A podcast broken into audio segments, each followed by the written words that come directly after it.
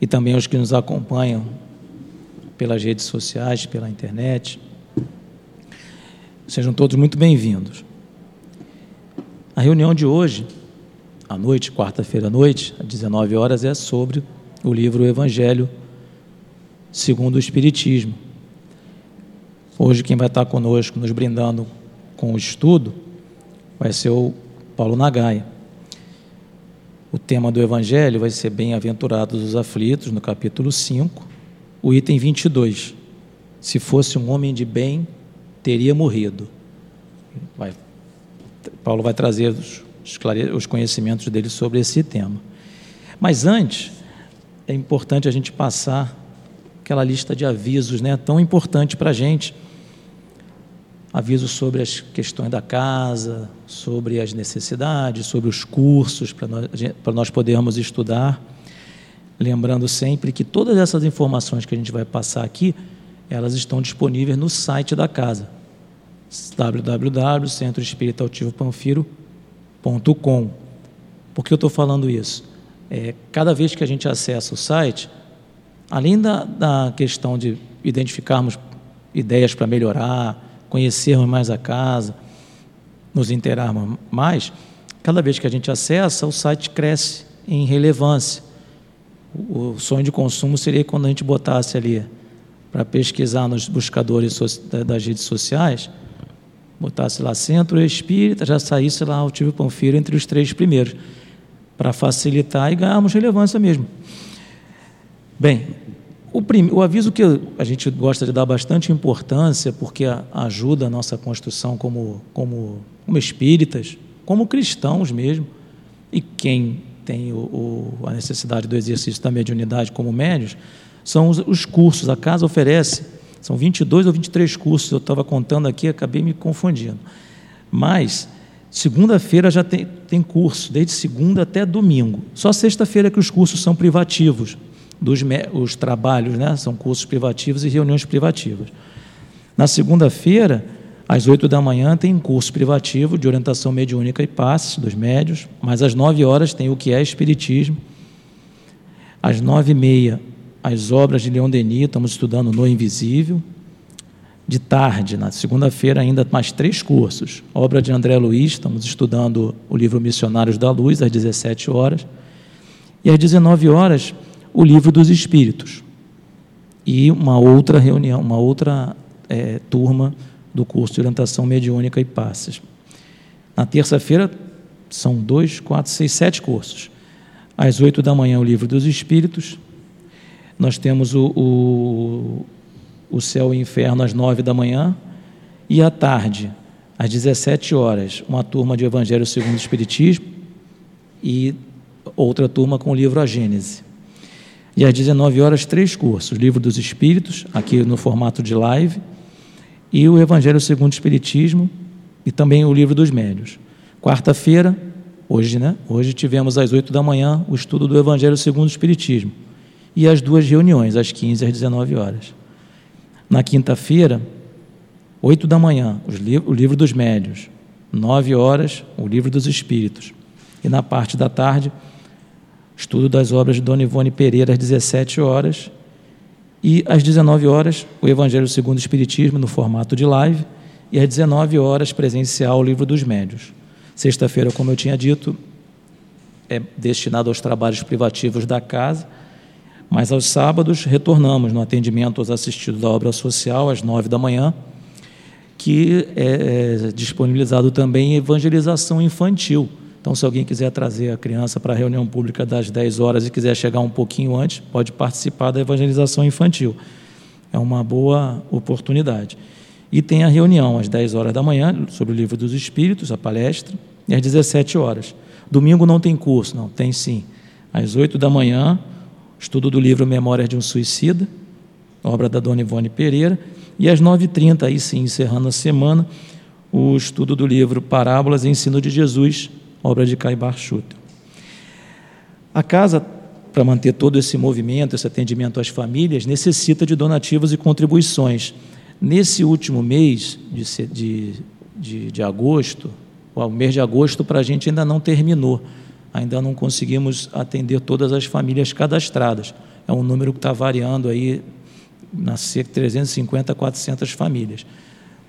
É, então ele não terminou ainda. Então as doações, contribuições que seja, ah, não posso doar uma cesta básica inteira porque é muito, é realmente, a gente sabe a questão do preço do óleo de soja, todo mundo sabe, né? Quanto que está.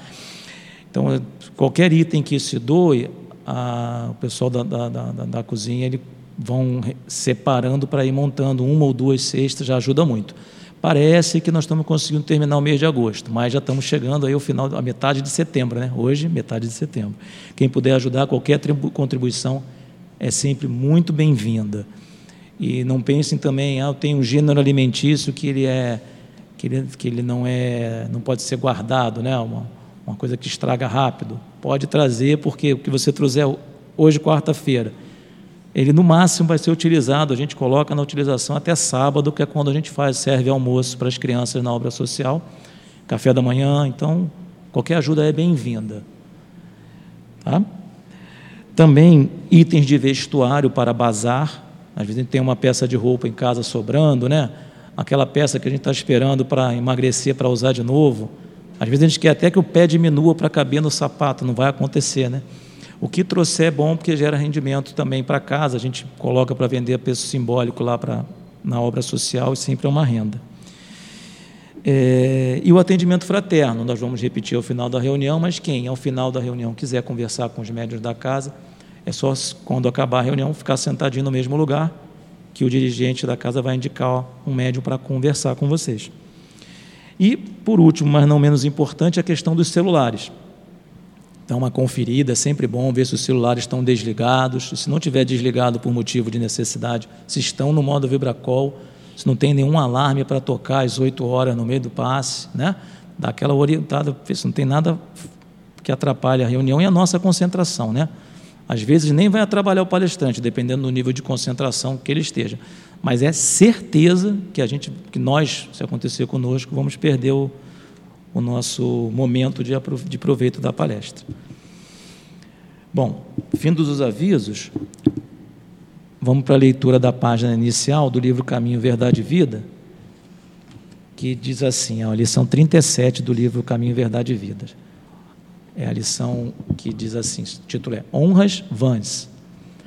A página faz uma citação ao Evangelho de Marcos. Marcos diz assim no Evangelho: em vão, porém, me honram, ensinando doutrinas que são mandamentos de homens, disse Jesus, está lá no Evangelho de Marcos, o capítulo 7, item 7. E Emmanuel vai dizer para nós assim: a atualidade do cristianismo oferece-nos lições profundas relativamente à declaração acima mencionada. Ninguém duvida do sopro cristão que anima a civilização do Ocidente. Cumpre notar Contudo, que a essência cristão, cristã em seus institutos não passou de sopro, sem renovação substanci substanciais, porque logo após o ministério divino do Mestre, vieram os homens e lavraram ordenações e decretos na presunção de honrar o Cristo, semeando em verdade separatismo e destruição. Os últimos séculos estão cheios de figuras notáveis de reis, de religiosos e políticos que se afirmaram defensores do cristianismo e apóstolos de suas luzes. Todos eles escreveram ou ensinaram em nome de Jesus.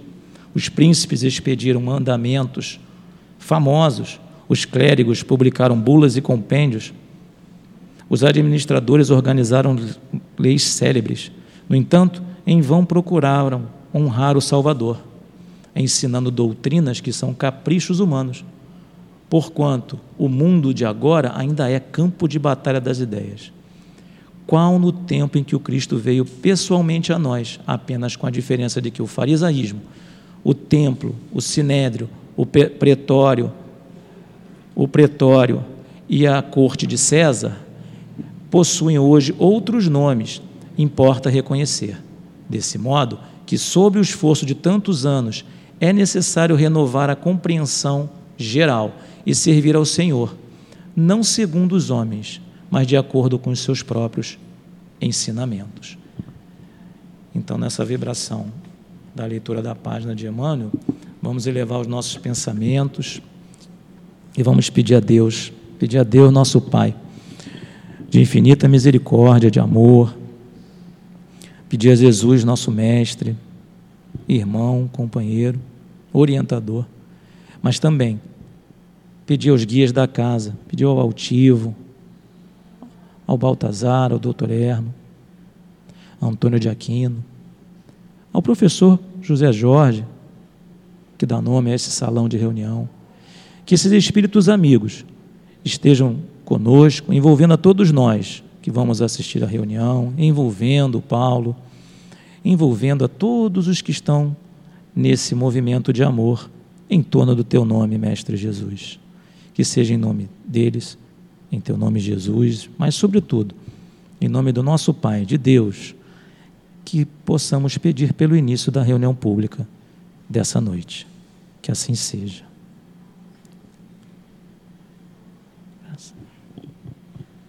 Bem, como nós tínhamos antecipado, o estudo de hoje é sobre o Evangelho segundo o Espiritismo, no capítulo 5, o item 22. Se fosse um homem de bem, teria morrido. Eu vou ler só um, um pequeno trechinho, Paulo, para contextualizar. É uma, passagem, é uma mensagem de Fenelon, que diz assim no início: Ao falar de um homem mau que escapa de um perigo, frequentemente dizeis: Se fosse um homem de bem, teria morrido. Pois bem, dizendo isso, estás com a verdade, porquanto efetivamente muitas vezes acontece que Deus concede a um espírito ainda jovem no caminho do progresso uma prova mais longa do que a do bom, do que a um bom, que receberá o benefício de uma prova tão curta quanto possível, como recompensa pelo seu mérito. Assim, pois, quando dizeis, se fosse um homem de bem teria morrido, não tenhas dúvida que cometeis uma blasfêmia. Que, não tenhas dúvidas que cometeis uma blasfêmia. Bem, vamos passar a palavra agora para o Paulo, pedindo a Deus que o abençoe, que, e muito agradecidos pela oportunidade de termos aqui mais uma vez. É 10 para as 8, né? Então, obrigado. Bom, uma boa noite a todos. Que Jesus possa nos abençoar mais essa noite de estudos. O assunto de hoje que é do Evangelho segundo o Espiritismo, como foi dito, se fosse um homem de bem teria morrido, ele requer muita atenção nossa para que a gente entenda realmente o sentido dele de uma maneira correta, porque senão pode causar algumas confusões, o desdobramento desse assunto. O espírito Fenelon parte de, uma, de um fato. Ele diz o seguinte: pô, quando perto da casa de vocês foi um texto seguinte a esse que foi lido, complementa e fala: se morre alguém perto da casa de vocês, um homem de bem, e se do lado tem um vizinho ruinzinho, a gente pensa logo o seguinte: pô, por que, que não morreu o outro? Morreu o cara que é bom. E no popular, a gente costuma até falar assim, né? Vaso ruim não quebra. E o Espírito fala o seguinte: olha, vocês falam isso, mas vocês não sabem que estão falando uma verdade. Mas aí ele começa a explicar. Primeiro, ele diz que isso é verdade, que muitas vezes ocorre de esse cara que é bom realmente morrer e o outro ficar. Aí ele vai explicando por quê. E ele diz que é blasfêmia. Parece incoerente, né? Ele fala que está certo você falar aquilo. Quem leu o texto todo, quem não leu, dá uma olhadinha em casa, porque ele, ele, ele explica isso e depois fala que é blasfêmia. Quer dizer, ele fala que o cara está certo em interpretar assim, mas que isso é blasfêmia, porque aquilo acontece. Bom, acontece, mas é blasfêmia. Aonde está a blasfêmia? É você, porque quando a gente fala isso, a gente está como que questionando a justiça divina. Pô, por que, que foi esse aqui e não foi o outro?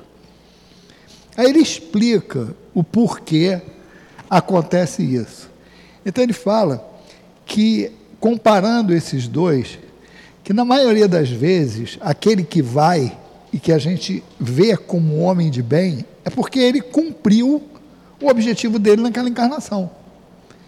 Então, quando nós encarnamos, vê que isso vai puxar alguns conceitos, que a gente, quando vem aqui, a gente sempre fala isso. Tem, tem alguns conceitos que são básicos da doutrina espírita, que se você não entender, você trava em alguns conceitos e fica confuso. O primeiro deles é a justiça de Deus. Porque a partir do momento que eu questiono, por que, foi A e não foi B, eu estou questionando, achando que houve alguma coisa errada. Alguém errou lá em cima. Meu amigo, não pega um cara errado. Isso é a primeira coisa que a gente tem que entender. Na hora que vai, vai. Eu costumo até brincar assim, ó, quando faz a chamada lá, chega na ficha, fala, Paulo César Nagai Jorge, que é meu nome completo. A chamada, meu amigo, não adianta esconder debaixo da cama. Quem for careca não adianta botar peruca. Quem for cabeludo não adianta raspar a cabeça. Porque é o momento. Chegou o momento. Então, não, o máximo que pode ocorrer, por isso que eu estou falando que são os conceitos que se desdobram a partir desse estudo. Tem prorrogação? Tem. Pode ter quando o espírito tem alguma coisa, algum objetivo, quando tem alguma coisa a resolver, pode dar uma moratória. Como tem antecipação? Tem antecipação? Também tem. Quando ocorre isso? Quando o espírito pode se complicar na sua situação, está com um comportamento muito errado, e que os espíritos responsáveis pela encarnação dele observam que esse cara vai se complicar. Então, é como se os técnicos fazem hoje. O cara toma um cartão amarelo e está esquentadinho. Aí tu sabe que na outra dividida ele vai ser expulso, tu tira o cara primeiro. Então, o objetivo, tanto da prorrogação, da moratória, quanto da retirada anterior, é sempre o aprendizado do espírito. É para beneficiar o espírito. Então, a gente sabe que tem as exceções e que justamente, como a gente fala, eles confirmam a regra. Então há essas, esses dois casos. Porém, eu já falei, na justiça divina, que quando a gente questiona, é básico a gente já ter a certeza que Deus é justo, então não houve erro. E tem outra, uma outra questão, a visão que a gente tem da vida e da morte. É quando ele vai explicando depois que ele fala assim: olha, tem um objetivo na reencarnação. E isso tem a ver com o entendimento do conceito de planejamento reencarnatório, que nós tivemos a oportunidade de falar algumas vezes aqui. Nós preparamos, junto com os mentores espirituais, a nossa é como se fosse um plano de aula, e a nossa participação nisso é proporcional à nossa evolução espiritual. Se a gente tiver alguma evolução espiritual, a gente participa ali, solicitando coisas, sugerindo. E se a gente não tiver, a gente fica caladinho, escuta a sugestão, concorda ou não concorda. Se não concordar, o Espírito vai chegar a explicar para a gente e a gente acaba se convencendo. Porque eles têm mais conhecimento, têm mais visão. E eles traçam um plano, como se fosse um plano para o meu aprendizado. Então eu encarno com alguns objetivos muito claros na vida material. Que país que eu vou viver, que cidade, que tipo de profissão, qual a família que vai me receber, porque isso tem que ser combinado. O tipo de morte é uma coisa dessas, porque tem a ver com a nossa experiência, para utilidade para o espírito, e em geral a gente tem essa consciência, tem lá no fundo a gente tem, e são os cenários, e são, esses pontos fazem parte do cenário. Agora, as definições que eu vou tomar, que é como se eu traçasse um roteiro de viagem, que eu vou daqui para a Bahia, vou de carro, indico os lugares que eu vou parar, os aonde eu vou dormir, aonde eu vou comer, tudo direitinho. Mas o que que eu vou fazer quando chegar nesses lugares? Não tem como prever. Por quê? É da lei.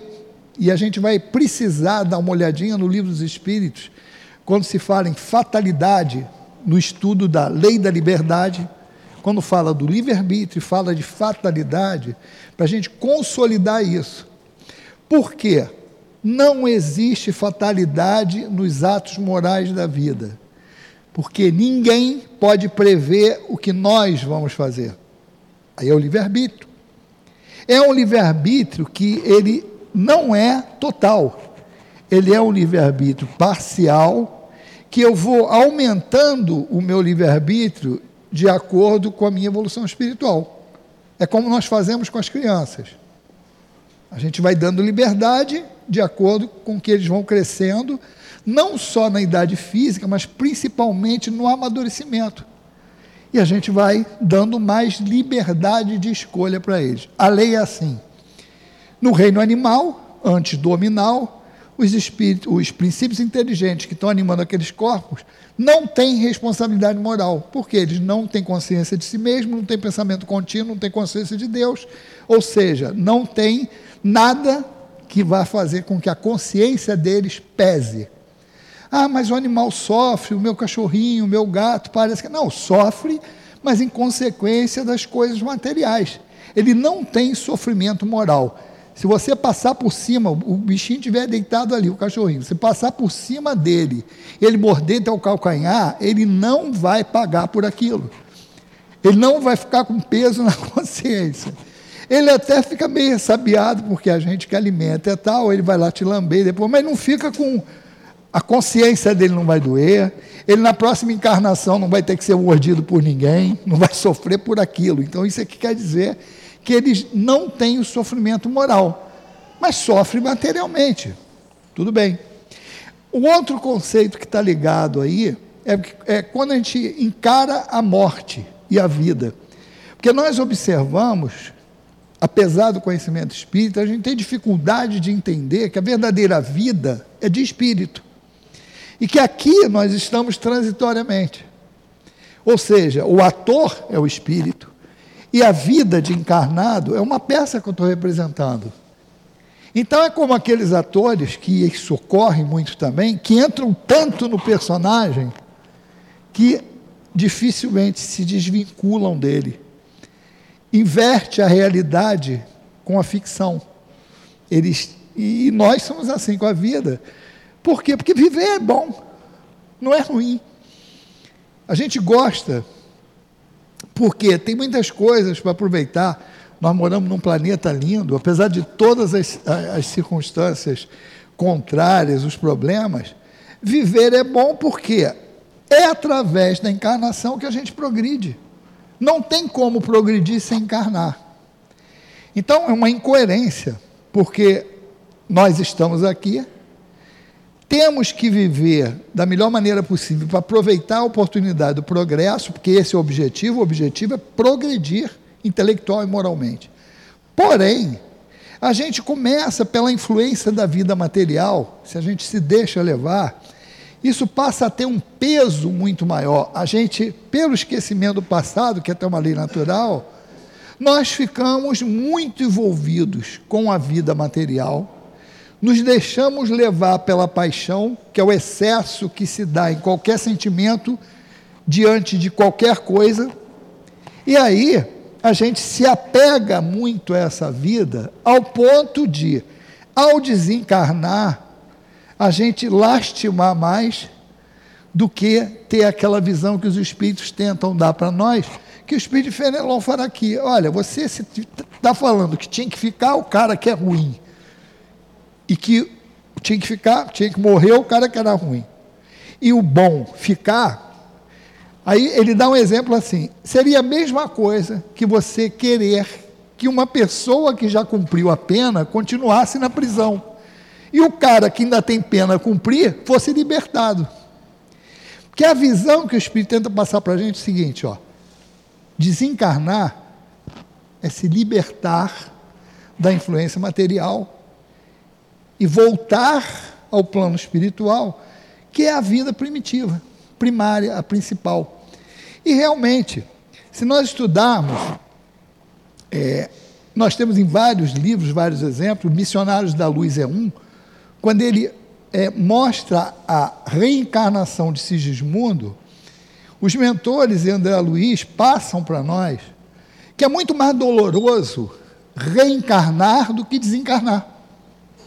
Então, é, o espírito de Sigismundo está passando por um processo que André Luiz pergunta, porque ele está tá observando Sigismundo, e ele está passando por um processo de redução perispiritual para poder se preparar para reencarnar, está perdendo a consciência de si mesmo e com outra coisa, ele tá, além de estar tá perdendo a consciência, ele sabe que vai mergulhar num estado de esquecimento e que ele não vai ter, ele vai, vamos dizer assim, é como se ele saísse de uma posição de liberdade, e é isso, de liberdade total, para uma prisão, é o contrário. Quando eu estou desencarnando, eu estou perdendo a influência da matéria, inclusive do corpo físico, e principalmente do corpo físico, e vou para um estágio de consciência melhor. Porque eu passo um momento de perturbação, que pode variar de segundos a séculos, e depois vou tomando consciência de mim mesmo, aí eu me vejo como o ator. Eu vou ter todas aquelas experiências que eu passei, os papéis que eu interpretei antes, eu vou ter aquilo conscientemente. Eu passo, e isso, esse tempo é variável, a ter domínio sobre essa consciência total. Então eu saio do menos para o mais. Quando eu encarno, é o contrário. André Luiz pergunta: o que está acontecendo ali? O cara está meio groga. Ele falou assim: olha, ele está passando pelo processo de redução perispiritual, já não está mais, está perdendo a consciência do que ele realmente é, como espírito, e também nós estamos tirando a matéria que ele agregou aqui no plano espiritual. Porque ele tem o corpo espiritual, mas lá pela alimentação, pelo, pela diferença do ar, ele está agregando a seu corpo espiritual a matéria daquele local. Como nós, quando estamos encarnados, aderimos à nossa pele várias coisas, a gente acha que não tem nada aqui, mas aqui nós estamos impregnados do fluido material da Terra. Então, entre a nossa pele e o ar propriamente dito, tem várias coisas aqui que a gente não concebe. Então, esse processo é de restringimento, enquanto o processo de desencarnação é um de libertação. Por isso que o Espírito explica assim. Então ele fala: olha, não adianta isso, você está falando, você está invertendo, você está analisando por uma ótica diferente. Porque a morte é a libertação. E se você quiser que o cara continue aqui, é aquela, é aquela figura que ele fez. Pô, é tu querer que um presidiário que já cumpriu a pena continuasse preso. E ele fala que esse espírito que desencarnou, que seria o bom, que tem bom procedimento, fala assim: olha, ele veio com uma missão, e no, na programação, olha que interessante, na programação, os espíritos é, procuram que ele leve o menor tempo possível para cumprir aquilo que foi programado.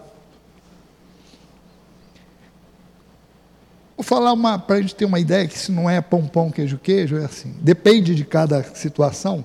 Por exemplo, Kardec. Kardec, os espíritos falando para ele durante a codificação, falaram assim: olha, se desse, se pudesse, se fosse possível, você não desencarnaria você continuaria aí para dar continuidade à obra. Mas não dá, materialmente é impossível. O que, que foi feito? Ele desencarnou 40 anos depois, voltou para continuar a obra dele. Só fazer as contas aí, reencarnou para continuar a obra espírita. Nesse caso, ele, porque era uma exceção, era uma, uma missão e que o ideal era, era dar continuidade. Mas nos casos normais de temperatura e pressão, nas condições normais, é você, ó, tem esse objetivo aqui, vai, cumpre. Só que a maioria de nós não cumpre, não estamos entrando no detalhe de se você cumpre 100% ou não. Isso varia de cada um. O que chama a atenção da gente é exatamente essa preocupação que os espíritos têm de colocar o indivíduo aqui e não deixar ele muito tempo, só quando isso for útil para ele. Nós costumamos dizer assim, é quando tem cabimento na lei. Então, o que ele está dizendo aqui nas entrelinhas é que foi aquele, o mal, foi o bom, o mal ficou, e a nossa ótica está errada porque a gente não consegue, aí ele fala que a nossa visão é limitada, e que a gente não consegue entender os desígnios divinos. Aonde a gente pode entender isso? No livro dos Espíritos, quando fala de fatalidade. Você vê que a gente já teve que recorrer à justiça divina, o conceito da justiça divina, que a lei é perfeita, Deus é justo e amoroso, ao conceito de planejamento reencarnatório, que é tudo programado, e tem esse conceito que é a hora da morte. Então a gente tem que entender, e os Espíritos falam, ó, tem a fatalidade, eu vou buscar esse texto aqui, porque é bom a gente saber de onde está vindo, porque às vezes quem está fazendo o estudo pode interpretar de uma maneira diferente do que está escrito. Isso é normal, pode acontecer. Ou alguém também entender de uma maneira errada o que a gente está falando. Porque se você falar assim, ó, ninguém morre fora de hora, olha a distorção. Isso já aconteceu uma vez.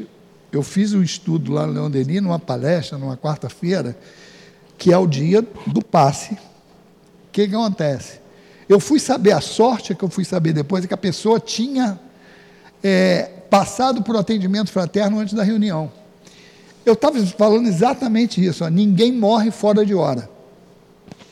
Exceto, qual é a exceção disso? Suicídio e a imprevidência, que é um suicídio indireto. Eu até falei assim de uma maneira mais leve, eu falei assim, olha, porque não é que você ah, não vai morrer. Se você for ali para a Avenida Brasil, que era ali perto, né? Beto Ribeiro, se for ali para a Avenida Brasil, ficar atravessando as pistas de lá para cá, meu amigo, se você for atropelado, é imprevidência, é suicídio. Porque é um ato de imprevidência. Você não morre fora de hora se você não provocar. É a mesma coisa, se a gente não cuidar da saúde, a gente vai antecipando. Vamos lembrar o que André Luiz ficou escutando quando desencarnou: suicida, suicida, suicida. Depois que ele foi entender, que era o quê? Ele foi um suicida indireto. Porque ele tinha vários procedimentos que anteciparam o X mais ou menos, porque o momento da morte, ele é ó, X mais ou menos alguma coisa. Se a gente trabalhar direitinho, a gente vai, pode chegar no X mais, no limite maior. E se a gente fizer não fizer a coisa direito, por exemplo, não cuidar da saúde, a gente pode desencarnar no X menos. E se a gente antecipar, suicidar, meu amigo, aí é a hora que a gente fez a besteira. É isso. É o livre-arbítrio do indivíduo funcionando, e aí a gente fala, tem cabimento na lei ou não? Ah, como nós falamos, pode haver uma moratória? Pode, analisando a necessidade do espírito. Mas olha só o que, que a pessoa ela estava com, com, com um problema, a sorte que eu estou falando é que passou por um, por um, atendimento e ela foi depois para um outro atendimento, depois da reunião, e a, a, a médium que fez o atendimento para ela escutou que ela falando que, olha a interpretação dela, que o palestrante tinha falado para ela se suicidar. Olha só, ela estava já com influência antes de tendências ao suicídio. E eu falei justamente ao contrário no estudo. Eu falei que se fizesse aquilo, era considerado, seria considerado suicídio, porque é um ato de imprevidência. Porque não é assim, ah, eu não vou morrer, aí vou ficar me expondo. Ele bota no livro dos Espíritos aqui, o fatalidade, ele começa na questão 851. Kardec faz até uma pergunta assim: e as pessoas que é, é, têm profissões que se expõem ao perigo? e se expõem com a crença de que não vão morrer antes da hora. Qual é a repercussão disso? Ele fala: bom, realmente elas podem estar com essa ideia porque têm uma lembrança daquilo que escolheram. E é um procedimento.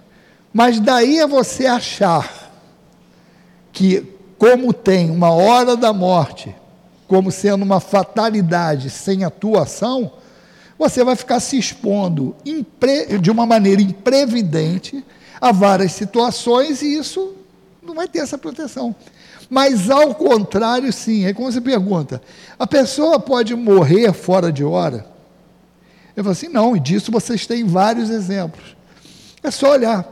São aqueles desastres, geralmente isso são desastres coletivos que chamam mais atenção, Sempre tem aquilo ali. Ah, a pessoa teve um desastre de trem. Foi até perto de Deodoro, há muito tempo atrás. Muita gente escapou porque perdeu o trem. E pessoas que não costumavam ir naquele horário, anteciparam e morreram porque pegaram o trem. Teve um acidente em São Paulo, no aeroporto. Eu estava nessa época, estava trabalhando em São Paulo e fazia ponte aérea, olha só. Eu estava no, tava no aeroporto, tava, não, uma amiga minha estava no aeroporto, eu nesse dia eu não vi nesse final de semana. Aquele avião da TAM que passou, passou da pista e caiu num depósito da própria TAM ali. Isso aconteceu, aí uma pessoa escapou, teve um caso lá que a pessoa escapou desse acidente, e morreu naquela semana num acidente de automóvel em São Paulo. Olha só. Coisas assim, pessoas que não iam, foi sempre a mesma história. E ele diz que quando não tem essa. Vou contar um caso também que, que aconteceu. Eu trabalhava numa, numa indústria farmacêutica, aqui na Bandeirante mesmo. Filho de um amigo nosso, devia ter uns 20 e poucos anos, foi assaltado quando estava saindo do trabalho. E os caras estavam roubando, já tinham roubado. Um dos assaltantes teve a impressão que o rapaz tinha reconhecido ele. Ele tinha tomado um tiro no braço, alguma coisa assim, estava caído. E o cara deu chamado tiro de misericórdia. O cara chegou, assim, atirou. Cara, passou, passou pelo cérebro, não atingiu, passou pela cabeça, não atingiu nenhuma, nenhuma parte, não ficou nem com sequela. Algo assim que você. É algo que. É, é o que ele, é o exemplo que se dá no livro dos Espíritos. Quantas vezes vocês já viram uma pessoa escapar da morte estando diante de, um, de uma arma? Às vezes falhar, ou às vezes carear, várias coisas. Mas isso é se a pessoa não tiver feito nada para se expor aquilo, foi contra a vontade dela. É, é o contrário da pessoa se expor a um, a um, a um momento por imprevidência e achar que não vai acontecer nada. Quer dizer, não tem como nós adivinharmos isso, não tem como a gente dizer se um caso foi isso ou foi aquilo. Mas uma coisa é certa: a fatalidade, nesse caso da morte, é, ele diz que é fatal, e eu vou ler o texto aqui para a gente entender bem o que ele quer dizer com isso. Na 851 tem um trecho, eu separei alguns trechos aqui para esclarecer para nós. A resposta do Espírito, que ele pergunta sobre se haverá fatalidade no acontecimento da vida e tal. Um trecho da resposta: ó, a fatalidade existe apenas pela escolha que o Espírito fez ao reencarnar, de experimentar esta ou aquela prova, escolhendo-a ele cria uma espécie de fatalidade. Ele dá vários exemplos. Olha essa aqui. Algumas pessoas só escapam de um perigo mortal para cair num outro. É exatamente esse exemplo que aconteceu nesse voo lá da que eu narrei. Para cair no outro. Parece que elas não podiam escapar da morte. Não há nisso fatalidade? Olha a resposta. No verdadeiro sentido da palavra, quer dizer, fatalidade vai ocorrer, é isso que ele diz. Apenas o instante da morte. Apenas o instante da morte é fatal. Quando esse momento chega, seja de uma forma ou de outra, não podeis a ele vos subtrair. Mais claro do que isso, não tem. Agora, isso é uma informação. Qual o desdobramento disso? Por isso que eu digo que a gente tem que entender isso bem, e cada um pensar a respeito e tomar algumas decisões, que essas são pessoais.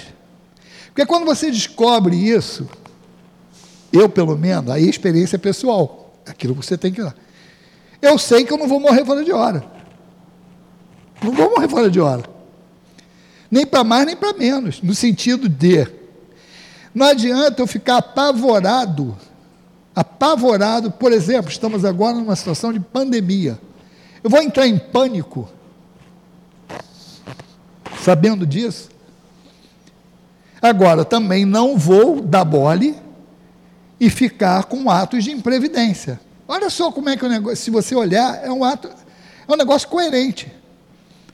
O fato de eu saber que eu não vou fora de hora tem que, ou seja, implica em eu ter um comportamento que facilite isso. Qual é o comportamento disso? É lei de conservação, é da natureza. É tomar todos os cuidados que eu tenho que tomar. Procedimento errado com esse conhecimento. Ah, a minha hora já está lá marcada. A hora de morrer minha está marcada. Então, eu não quero nem saber.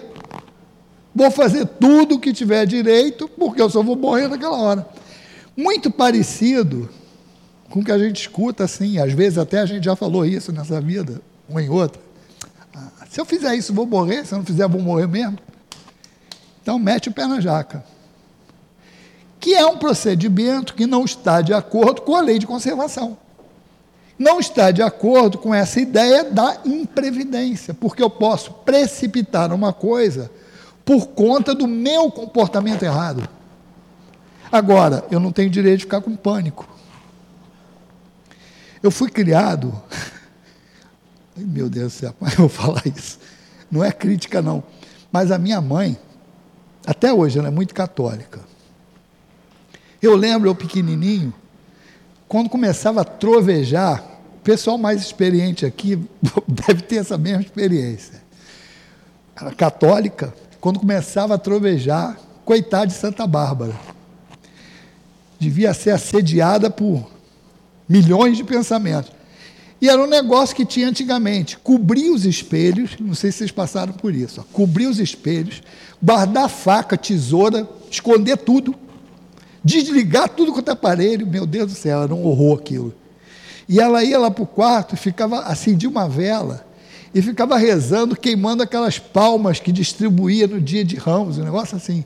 Tinha uma dos. Porque eu, eu me afastei do catolicismo com uns 15 anos. Mas tinha esse negócio. E ela ficava lá rezando para Santa Bárbara, por de trovoada. Cara, aí você vê, esse troço todo, eu fui criado com esse negócio. Quando eu entrei para a doutrina espírita e comecei a entender da lei de Deus, eu estava um dia no meio de um temporal brabíssimo. Eu fui levar um companheiro meu, o cara que trabalhava comigo na casa dele, estava um temporal, trovejava, raio para tudo quanto é lado, e eu tinha um Fusquinha na época. E eu lembro que eu estava na rua passando aquilo, mas em nenhum momento eu tive medo. Por quê? Porque eu entendi Primeiro, fenômenos naturais, e na minha cabeça é o seguinte: se tiver que morrer, vou morrer. Não estava fazendo nada errado. Mas assim, a, a, o pânico foi substituído pelo conhecimento. É tipo, conhecereis a verdade e ela vos libertará. Então são conceitos pequenos. Porque tem uma coisa que os espíritos falam, ó, tem causas atuais, causas anteriores as atribulações e tem os tormentos voluntários. Causas atuais. É aquele negócio, não tem. A causas anteriores, que é mais fácil, é referente àqueles compromissos de vida passadas, são essas escolhas que a gente fez no passado que cria um determinismo, cria um fatalismo. A gente prefere chamar de determinismo, mas na realidade ele é o quê? É uma consequência do que eu plantei, é a colheita do meu plantio. É lei de ação e reação. Tem as causas atuais, que é o quê? Não tem nada a ver com a vida passada. Os espíritos fazem para a gente, a maioria dos problemas que vocês têm, vocês criam agora. Se vocês voltassem a sua, a sua munição para combater as escolhas erradas que vocês ainda estão fazendo, isso eles falando para nós, vocês derrubariam um monte de problemas. A maioria de problemas que vocês têm estaria eliminado. Tormento voluntário é exatamente isso. Eu procuro o sofrimento. Como no esporte, a gente costuma falar assim: o cara chamou a falta, o cara sabe que vai que o zagueiro está vindo igual a bala dele, ele prende a bola, vai tomar a falta. O tormento voluntário é isso. O cara procura. São aquelas pessoas que parece que gostam de sofrer. Porque sabe que vai ter aquela consequência e busca aquela situação. Então, é, entender como isso funciona começa a dar uma paz de coração que a gente já se tranquiliza. Entender a morte como uma passagem para o plano espiritual, como o, o, a final de uma missão, de, um, de uma tarefa que a gente cumpriu na Terra, diminui, por exemplo, a perda de entes queridos, o sentimento. O entendimento disso tudo, então, são consequências de um ensinamento absorvido. Essa função da doutrina espírita é com que esse esclarecimento fazer com que o nosso procedimento mude e para melhor. É claro que a gente vai sentir saudade, a gente vai ficar triste, mas a diferença, olha, é um até logo, não é um adeus. O meu ente querido vai permanecer com a sua individualidade e nós vamos nos encontrar não só no plano espiritual, como vamos repetir as experiências na mesma companhia teatral em geral e muitas vezes invertendo os papéis para que nós possamos ter as experiências mais completas. Então, exatamente é, é esse esclarecimento que é o diferencial da doutrina espírita. Mas não basta a gente receber a informação e sem desdobrar ela para as consequências, senão não vai adiantar nada. Tem vários outros vários outros outras informações aqui, ó, na subpergunta 853A. Assim, qualquer que seja o perigo que nos ameace, não morreremos se não tiver chegado a hora. Olha só o complicado disso. Ah, então quer dizer que se eu me expor a qualquer perigo, eu não vou morrer se não tiver chegado a hora? Olha a resposta. Não. Não perecerás, e disso tem, tens milhares de exemplos, porém, quando chegar a hora de partir, nada poderá impedi-lo. Deus sabe antecipadamente por que gênero de morte partirás, da, partirás daqui, e com frequência teu espírito também o sabe, pois isso lhe foi revelado quando fez a escolha desta ou daquela existência. 854. Olha aí, se o cara parar aqui, ele vai achar que ele pode atravessar a rua ali dez vezes que não vai morrer. Por isso que a doutrina espírita tem que estudar tudo. 854, Kardec dá um passo adiante. Bom, do fato de ser infalível a hora da morte, pode-se concluir que as precauções que se tomam para evitá-las são inúteis? Resposta do Espírito: não, pois as precauções que tomais vos são sugeridas com vistas a evitar a morte que vos ameaça constitui um dos meios para que ela não ocorra. Aí fica claro. Tem o teu pensamento, que você sabe o momento que vai morrer, mas também tem aquela intuição que faz parte da lei natural, que é o processo de conservação. A lei de conservação é exatamente isso. É aquilo que a gente tem interiormente com o impulso de preservar a vida. Isso é da lei. E na 856, o espírito pode, sabe antecipadamente através de que gênero de morte deverá sucumbir.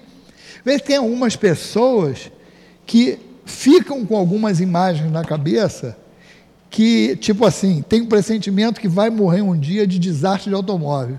Aí quando está andando de automóvel, qualquer coisinha que dá, a pessoa. Ou então de avião, aí evita de andar de avião. Seria mais ou menos isso o caso prático dessa pergunta. Olha a resposta. Sabe que o gênero de vida que escolheu, quer dizer, o tipo de vida que eu escolhi, por exemplo, de avião. Pô, escolhi uma. É, sou vendedor, viajo muito e uso avião. Ou meu tipo de trabalho, eu uso muito a viagem de avião. Pô, a probabilidade de eu morrer num desastre de avião vai existir. Quem não viaja, não vai.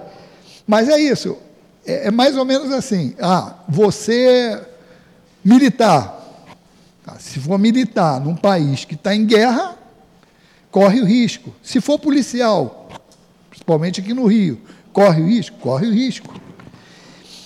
A resposta: sabe o gênero de vida que escolheu e expõe. Oi, que, que, oh, peraí. Sabe que o gênero de vida que, que escolheu o expõe a morrer antes dessa maneira que daquela, mas sabe igualmente que lutas terá que sustentar para evitá-lo, quer dizer, evitar de morrer. Se Deus o permitir, ele não sucumbirá. Quer dizer, sempre tem um adendo que ele deve fazer o possível para evitar que aconteça. Que aí está cumprindo a lei de uma maneira integral. E tem uma aqui, ó. Um trecho, eu não vou ler a pergunta, ler só um trecho da resposta, que é uma afirmativa. Na 859 tem um trecho na resposta que diz o seguinte, ó: A fatalidade verdadeiramente consiste apenas em que no momento em que deveis aparecer e desaparecer do mundo. O que quer dizer isso? Que fatal é o dia que tu nasceu, vai lá, o cara vai nascer. E o dia que vai morrer com as exceções que nós falamos antes, o X mais ou menos alguma coisa.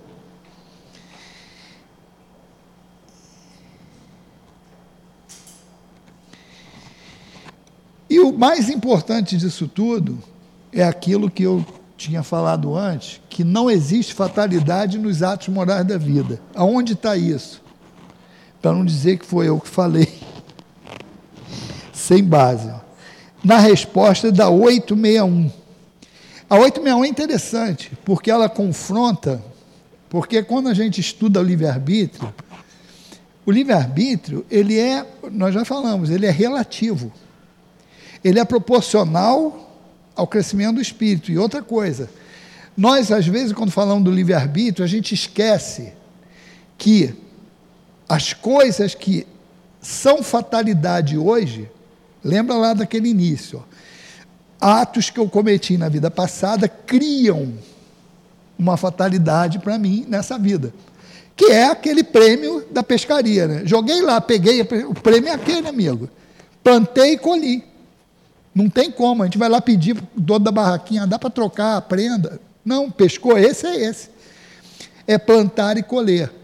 Então, o livre-arbítrio, a gente esquece que a gente já praticou o livre-arbítrio no planejamento reencarnatório, no plano espiritual, e antes do plano espiritual, na outra encarnação, quando eu cometi atos.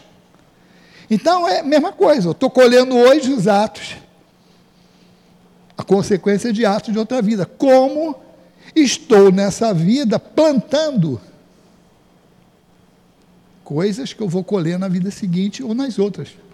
Não necessariamente na seguinte, mas vou colher um dia. Então, essa visão a gente tem que ter.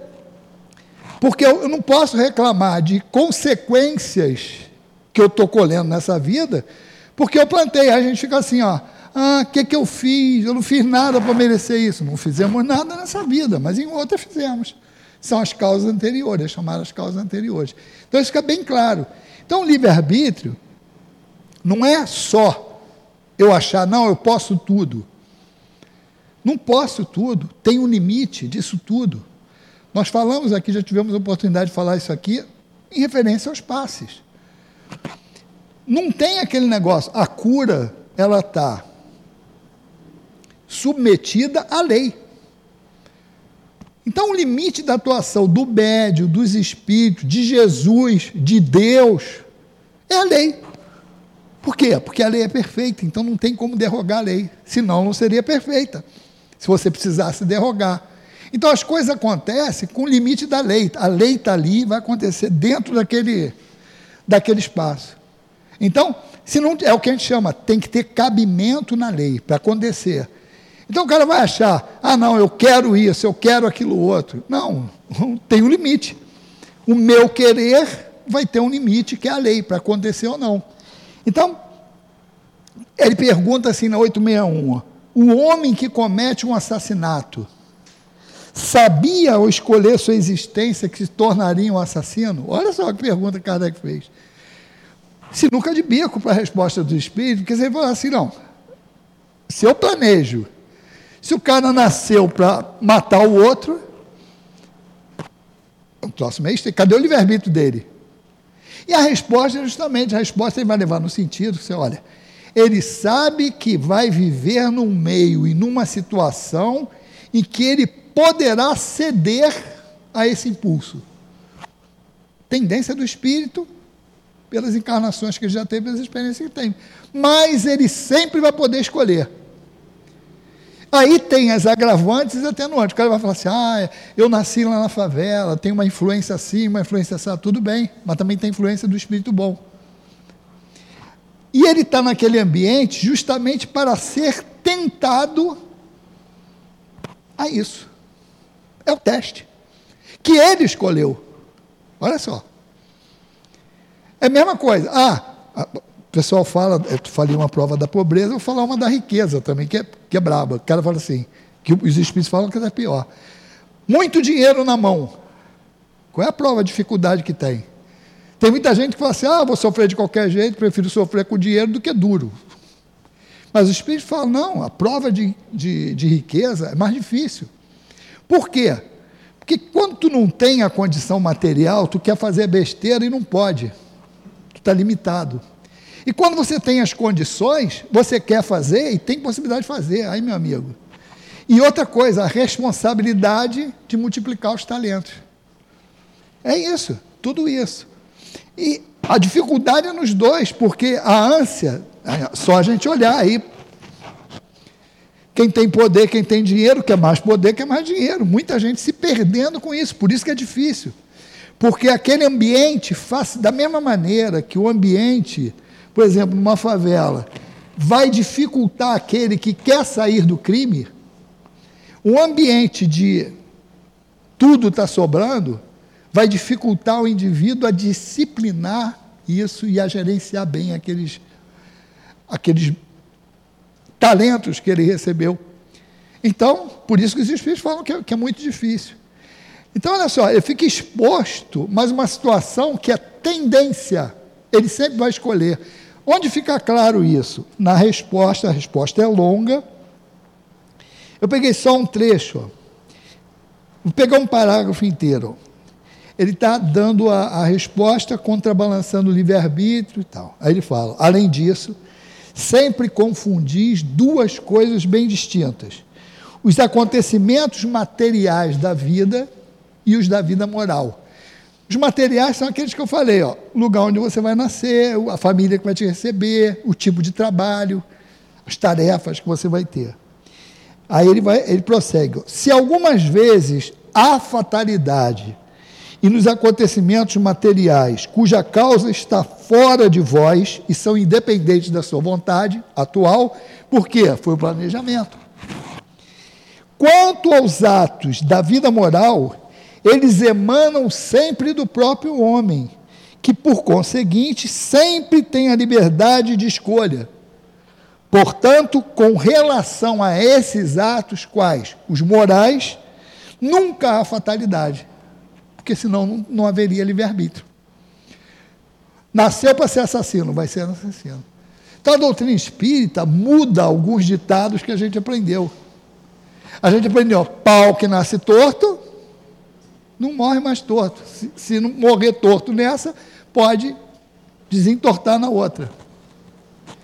Fale agora ou fale depois. Sempre vai ter um tempo de você falar e mudar a opinião. Então, os conceitos espíritas mudam os paradigmas. Para que isso ocorra, nós temos que viver isso no sangue.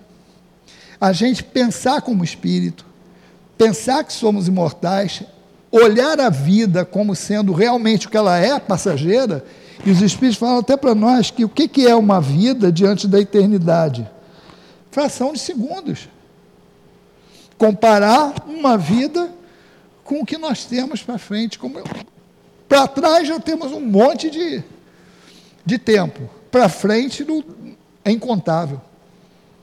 Então, essa visão que é difícil para nós. Encarnar é difícil. Porque a gente pode perguntar assim: tá legal, e muita gente pergunta isso, quem não é espírita ou quem, quem é espírita e que chegou há pouco tempo da doutrina, ou quem está na doutrina e ainda não se ligou para estudar. Estudar aqui, como a gente está falando, é estudar nos cursos, discutir, realmente se interessar em entender. O negócio fica meio complicado, porque o pessoal fala assim, pô, mas peraí, se eu morri e nasci diversas vezes, como é que eu não me lembro? Porque muita gente não acredita na reencarnação. Então o cara pensa assim, pô, se eu já morri e reencarnei várias vezes, por que, que eu não acredito nisso? Então tem uma outra coisa que chama-se do esquecimento do passado, que é muito mais benéfico do que prejudicial. Porque se a gente imaginar, eu não vou pensar, se eu tivesse toda a consciência do que aconteceu nas vidas passadas, primeiro, eu não teria o mérito das decisões. Que eu tomaria decisões amarrado a algo que eu fiz lá no passado e ficar constrangido a agir assim. Com o esquecimento do passado, eu tenho uma liberdade de proceder. Tanto que eu corro o risco de não atender um miserável que está batendo na minha porta, e esse miserável foi meu pai na outra encarnação. Os espíritos falam essa possibilidade, que às vezes você pode estar rechaçando um ente querido que foi muito grato a cada um de nós numa outra encarnação e você ali está negando-se a atender, por quê? Porque ainda não interiorizamos no nosso coração a verdadeira fraternidade. Então, a liberdade de escolha. Eu tenho mais méritos e responsabilidade das minhas escolhas sem saber a quem eu estou me dirigindo a quem, a, com quem que eu estou agindo. Porque aquele mesmo, aquela coisa, olha, amar quem nos ama é mole. Quer dizer, mole. Nem tanto. Mas mais difícil é amar o inimigo. É difícil tu pensar assim, pô, amar o inimigo. Caramba, como é que eu vou fazer isso? Só a reencarnação explica esse negócio. Porque quando a gente chega a amar a pessoa, amar não é de um dia para o outro. Você odeia, Aí qual é o primeiro passo que a gente faz? Pô, a pessoa fez um mal a mim, eu odiei. Não quero ver nem pintar de ouro. Esse é o primeiro passo. É cortar a ligação para não ficar pensando naquela pessoa. Porque enquanto a gente vê assim, pô, fulano fez mal para mim. Meu Deus do céu. Não, mas não tem nada não. A lei pega ele ali na esquina. Isso é praga. O professor José Jorge falava isso. Que falou, não adianta falar que perdoo, mas depois pensa assim, não, mas a lei vai cuidar dele. eu não estou querendo perdoar nada, eu estou querendo para ele só a justiça. Só, só isso. A justiça vai cuidar dele. Isso não é fraternidade. Não é? Porque a gente podia pensar até na justiça, mas também na misericórdia. Mas nessa hora a gente quer só a justiça, a misericórdia a gente quer só para a gente. Mas é que interessante. A gente tem que entender isso dentro de um contexto geral, é muito difícil. Então, essas escolhas que a gente faz, a visão, ela tem que ser bem ampla, para que a informação ela tenha resultado na prática, na minha vida diária. Porque se eu entender isso, claro que sempre vai ser difícil, vai ter uma dificuldade. A vida material, para a gente fechar, encarnar é muito difícil porque tem esse esquecimento do passado. E tem outra coisa, quando a gente cai aqui, a gente está exposto às condições materiais da vida. Porque às vezes as pessoas falam assim, ah, se desprender da matéria. Ah, o que é se desprender da matéria?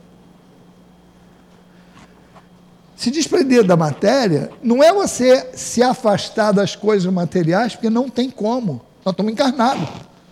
A gente tem que trabalhar a gente tem que sobreviver, tem família para sustentar. Por isso que tem que estudar as leis morais que está lá no livro dos Espíritos. Lei do progresso é uma lei. Então, eu tenho que trabalhar, eu tenho que progredir. É lícito eu progredir? Sim. E os Espíritos falam: progredir, mas não progredir egoisticamente. Fazer como as abelhas, progredir em família. Quer dizer, distribuir o talento, criar empregos nessa história de que patrão é sempre bandido e o bom empregado. Pô, a maioria dos empregados não são honestos nem no seu trabalho, porque não trabalham oito horas por dia. Se fizer as contas lá, vê quanto tempo que vai. Então pessoal só quer, venha a nós, o vosso reino nada.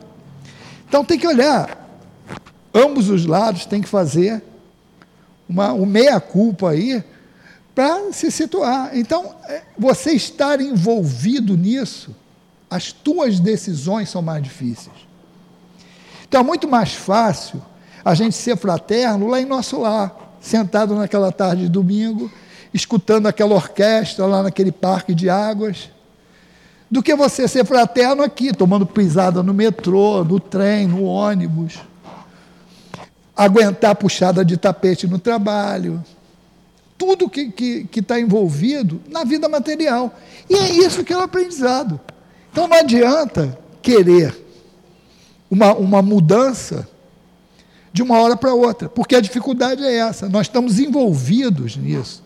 E a influência, além dessa influência do, da vida material que nos cerca, que a gente tem que viver, é aquilo, vai ter que tirar do pão diário o teu sustento, aquela coisa toda, o teu trabalho, tudo isso. Tem outra coisa que só nós espíritas temos essa consciência, que é a influência do mundo espiritual. Tu imagina, população três vezes maior do que a que está encarnada. Imagina a pressão espiritual para isso. Se encarnado já é ruim, tu falar que vai fazer uma coisa certa, parece 200 pessoas falando que que isso, isso é bobo, todo mundo faz. Mas quando você vai fazer uma coisa errada, aparece 200 ou mais para te aplaudir e incentivar a fazer. Isso de encarnado. Agora, tu imagina a influência dos desencarnados. Por isso, é muito importante. Culto no lar, vir a reuniões, estudar, manter o equilíbrio de pensamento. Para quê? Porque influência espiritual sempre vai ter. O que, que nós podemos fazer? Controlar a sintonia. Para onde eu vou virar minha antena e receber influência? Isso é que torna a vida espiritual, a, vida de encarnado, mais difícil. Para vocês terem uma ideia, ainda falta um minutinho, dá para dar um exemplo. Quem já leu, acho que está no Redenção, o caso de Pollux e Alcione. Pollux está encarnado, vivendo várias dificuldades, e Alcione estava no plano espiritual, falou, pô, quero, falou com o mentor, quero encarnar para ajudar ele. Ela o amava. Ele tinha ficado para trás. O mentor virou para ela e falou assim: olha, cuidado, porque você vai estar. Ela, ela já não precisava mais encarnar na Terra. E o Espírito fala para ela assim: ó, cuidado, que você vai estar em contato com vibrações que ainda podem te influenciar. Olha só. Energias que podem. O amor que ela tinha por ele. E as influências da vida material normal, o dia a dia, que dificultam a tomada de decisão. Por isso que tem que ter o esquecimento passado, e os Espíritos falam isso, para que você tenha mérito na tua escolha. Ou seja, a doutrina espírita, ela é para ser estudada seriamente. Vamos lembrar lá. É, o estudo sério, que caracteriza um estudo sério, é a continuidade que se lhe dá.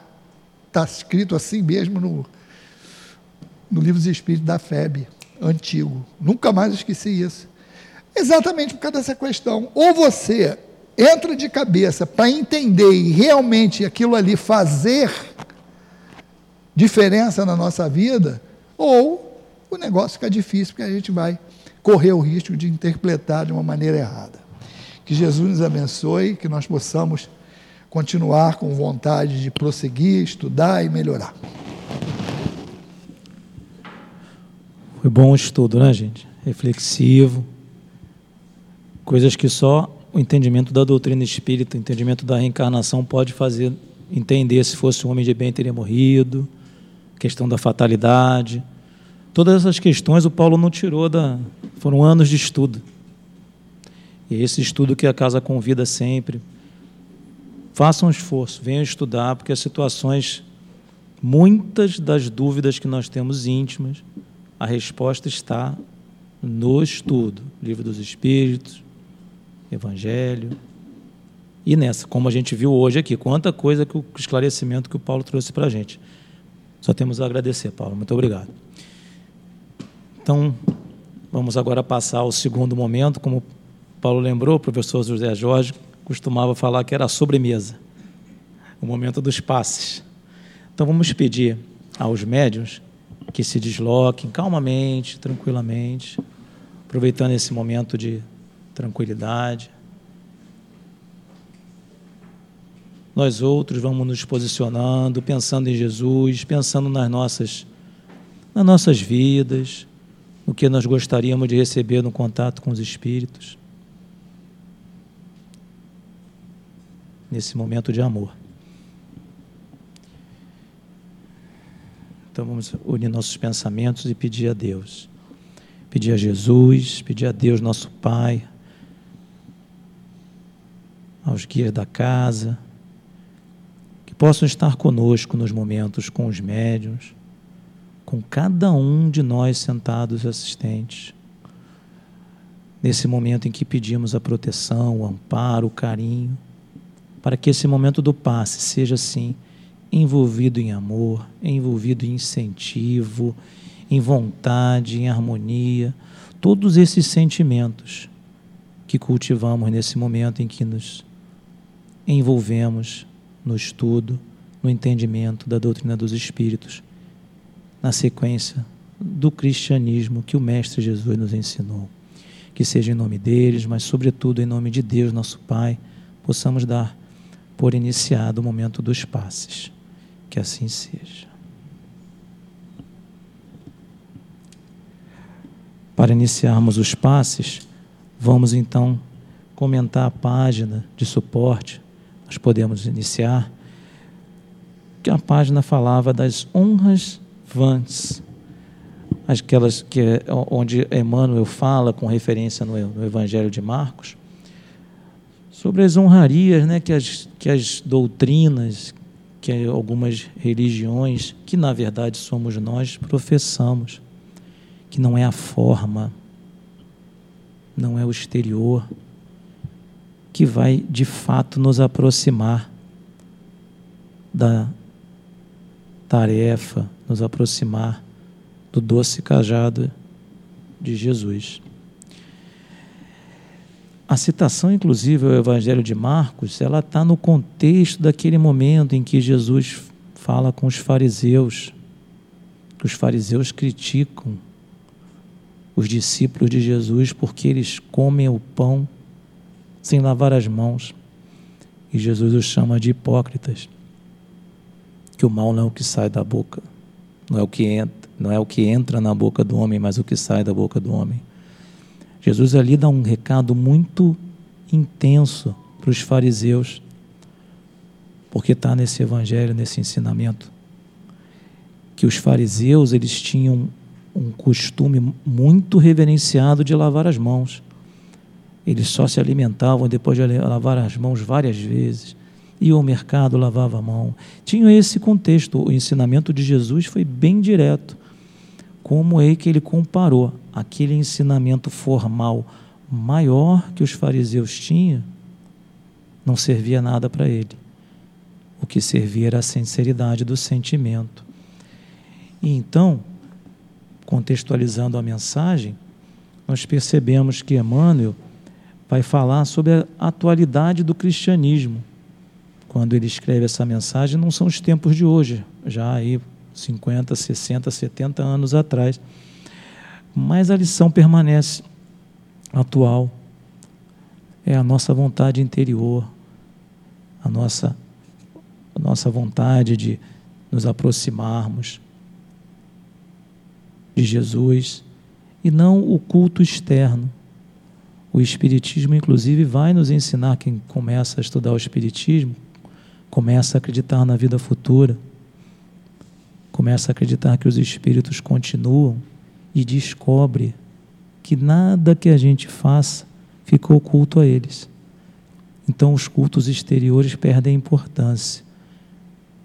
Por outro lado, descobre que a intenção de fazer o bem, a boa vontade, a máxima vontade, é a que conta frutos. Conta frutos para a vida espiritual, para a vida do espírito. Não para aquele segundo, como foi falado no estudo, que é a nossa vida material. Isso começa a confortar o nosso coração. começa a fazer sentido em nosso coração que a sementinha que a gente planta não é necessário ver a colheita enquanto encarnado. É preciso sim ter a certeza de que haverá essa colheita, que o nosso momento é o momento de semear. Sempre. Estar encarnado é semear, é acreditar, é dentro desse contexto do estudo, pôr em prática o que se aprende, ter a humildade de, de aprender, enfim, reconhecer que sem sem tu, Mestre Jesus, sem o apoio dos guias, sem o apoio dos espíritos, não somos nada. Mas que nesse momento nós percebemos que com o mínimo apoio e suporte dos momentos, do momento do passe, nós podemos, cultivando isso, nos elevarmos até o caminho. Que seja assim, então, que possamos encerrar esse momento do passe. E já na sequência, mantermos a vibração e iniciarmos a nossa prece para encerramento do estudo, dizendo assim: Querido Mestre Jesus, muito agradecemos a oportunidade que tivemos de estudar a mensagem do Consolador que tu prometeste para nós, o Consolador da mensagem dos Espíritos o esclarecimento da vida do espírito imortal, explicando as nossas maiores questões.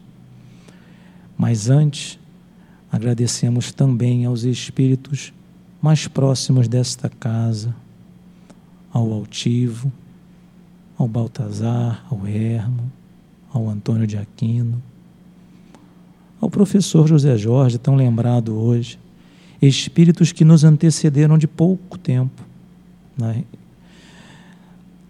que estão sempre conosco a nos orientar, que nos ensinaram e nos ensinam que o amor cobre, cobre toda a multidão dos pecados e dos erros e nos estimula a continuar no caminho da vida eterna. Querido Mestre Jesus, que seja em nome desses espíritos amigos, em nome do amor, em nome de Jesus, mas sobretudo em nome do Pai em nome de Deus, nosso Pai, que possamos pedir pelo encerramento da reunião pública de hoje, com muita gratidão nos nossos corações. Que assim seja. Graças a Deus.